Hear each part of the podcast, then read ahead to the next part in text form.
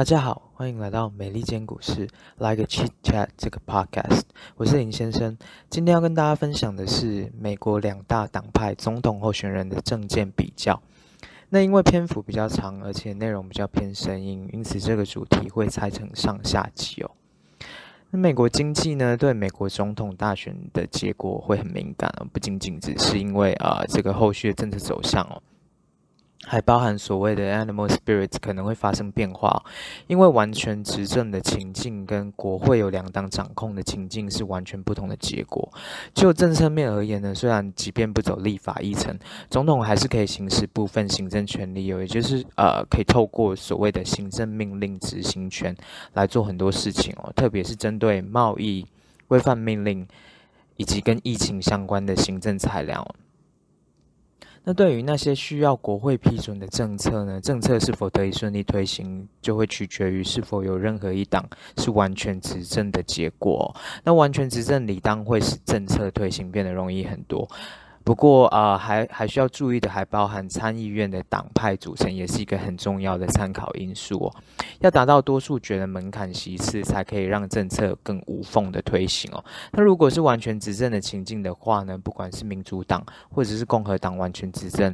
理所当然，预算的扩张的规模都会比两党瓜分参众两院形成的分裂国会情境来得大的许多。其中最差的预算情境预期会落在拜登当选总统，而且共和党控制参议院的情境底下。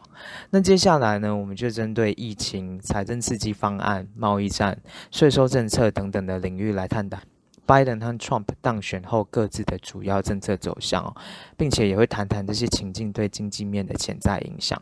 其中，由于 Trump 并未发表新的政见哦，因此就呃针对 Trump 现有的政策将继续执行这个基准的假设下去做比较和探讨。不过，大家后续也可以追踪总统候选人辩论的环节哦。也许 Trump 到时候会试出新的政策方针，但是目前市场普遍基准假设都是就当初二零一六年大选时候的 Trump 政见继续推行，是作为基准的假设。就政见而言呢，第一个焦点我们看到就是新冠病毒相关证件将会是这个市场短期主要关注的焦点哦。那除非接下来几个月疫苗跑完流程，而且获得批准，甚至进入量产的阶段哦，否则疫情调控的政策就会是选民关注的短期焦点之一哦。那拜登和 Trump 在联邦政府层级对于疫情管控的介入程度是持意见分歧的哦。拜登呢就比较倾向于联邦层级统一的协调，但是 Trump 则是比较倾向于将裁量权下放到地方政府。那官方这边就仅制定一个大方针这样子。拜登和他的顾问团队也提出了一些具体的建议哦，包含要建立一个官方和民间合作的疫情检测委员会哦，那为的是要扩大全国性的检测范围哦。另外，他们也提出要建立州州政府和地方政府的应急基金，那这些钱主要是要用在购买医疗用品以及支付医疗人员的薪水哦。那第三个具体建议呢，是他们希望透过成立一个国家公共卫生工作实体，来支援更大规模的疫情追踪哦。那这个想法背后的逻辑，主要是如果可以在全国范围统一进行检测和接触追踪的话呢，呃，后续如果疫情有小规模的爆发，就不需要进行全面性的封城了。那除了可以降低病毒扩散速度以外呢，这个方法也可以降低疫情对经济的冲击哦。而且，如果参考海外的经验呢，那些执行更大规模检测、接触追踪和隔离计划的国家，往往都能更更成功的控制住疫情哦，进而可以去限缩疫情对这个经济的冲击。所以，呃，拜登提出的建议呢，跟 Trump 现行政策相比之下呢，可能对于呃经济面的这个影响相对比较正面哦。那第二个重点呢，我们来谈谈财政刺激和税收政策的政见比较。拜登在这场选举的人设一直在主打呃有利于中产阶级的政策，而且他也被广泛预期会推出一系列降低贫富不均现象的政策，包含呃这个税收政策以外呢，还有这个增加接触教育资源的机会啊，以及劳动市场改善等等的政策。也就是说，拜登如果胜选的话呢，那么呃，这些高收入的自然人和企业可能会面临更高的所得税率哦。具体而言，啊、呃，拜登曾经提过要对年收入超过四十万美元的自然人额外征收薪资税哦。这个薪资税就是啊、我们英文里面讲的 payroll tax，而且他要呃。用一般所得税率对于呃长期资本利得进行课税哦，同时拜登还主张要将先前 Trump 大幅下调的公司税再度上调到二十八 percent。至于 SALT 这个 SALT 扣除额上限，也就是州税和地方税减免上限的证件呢，拜登这边还没有提出具体的相关细节哦。但是民主党的领导人先前就已经有呼吁过要下调 SALT 扣除额的上限哦。因此，这边就可以作为拜登后续如果胜选的话，在受政策上的主要的政见参考。那拜登这边先前也发布了名为 “Build Back Better” 的这个经济政策计划。这个计划主要是呃围绕四大主轴。第一点就是要购买美国制的产品来支持美国本土制造业。第二点呢，是要投资新兴而且可持续的基础设施，那就是用来鼓励那些洁净能源的采用哦。第三大主轴主要在于所谓的照护经济的扶持哦，就是针对那些提供老弱妇孺照护的产业来提供资源哦。而最后一个主轴呢，是拜登主张会采取种族平等措施来减少贫富差距，以及要提升住房的可负担程度哦。就整体的这个经济计划呢，他主张要增加四千亿美元的新开支，用来扶持新能源车辆、五 G 和 AI 的研发、基础设施投资的建筑材料以及其他创新的领域哦。那拜登也会将部分资金用于鼓造、鼓励美国制造。拜登还提倡要将这个最低工资从每小时七点二五美元上调到每小时十五美元哦，那上调幅度是直接翻了一倍。虽然现在已经有大概二十九个州的基本工资是已经超过联邦最低工资的门槛，也就是刚刚提到的七点二五美元，但是拜登提议的数字还是会对一些支付基本工资的企业带来不小的负担哦。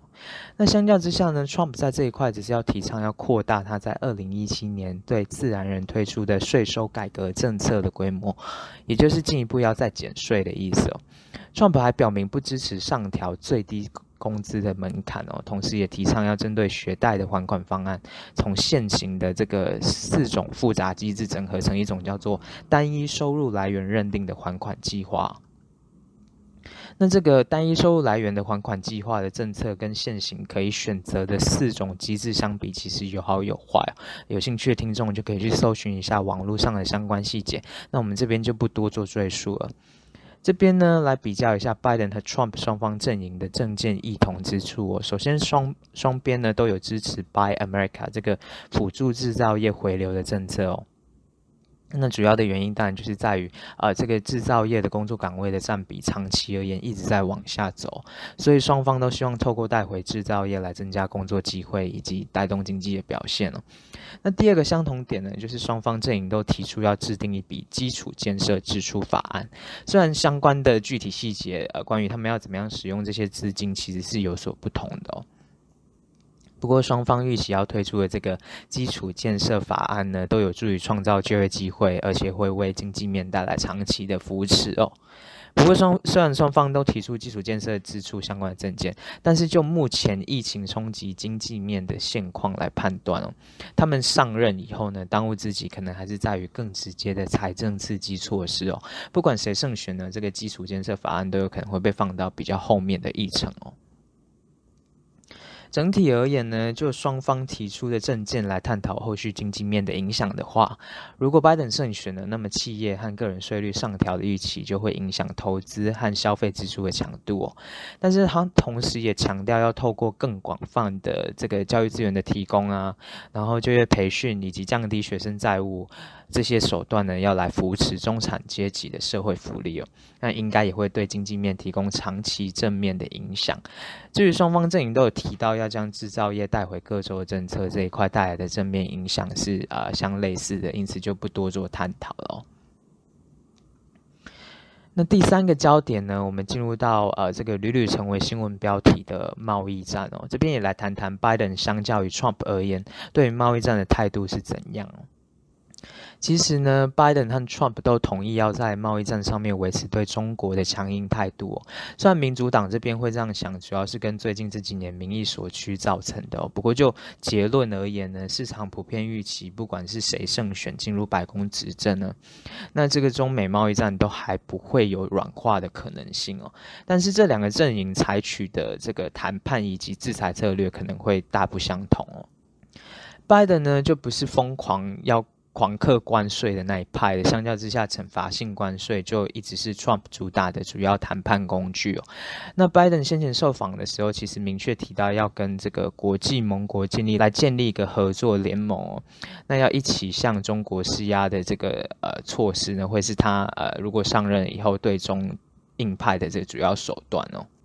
而且呢，双方阵营还针对就是啊。和和中国以外的其他国家打贸易战这一块是持不同的看法哦。Trump 过去几年呢，除了除了对中国强硬以外呢，他还对欧洲和墨西哥、加拿大都升级了贸易冲突哦。而且从过去的威胁言论来看，如果 Trump 连任的话呢，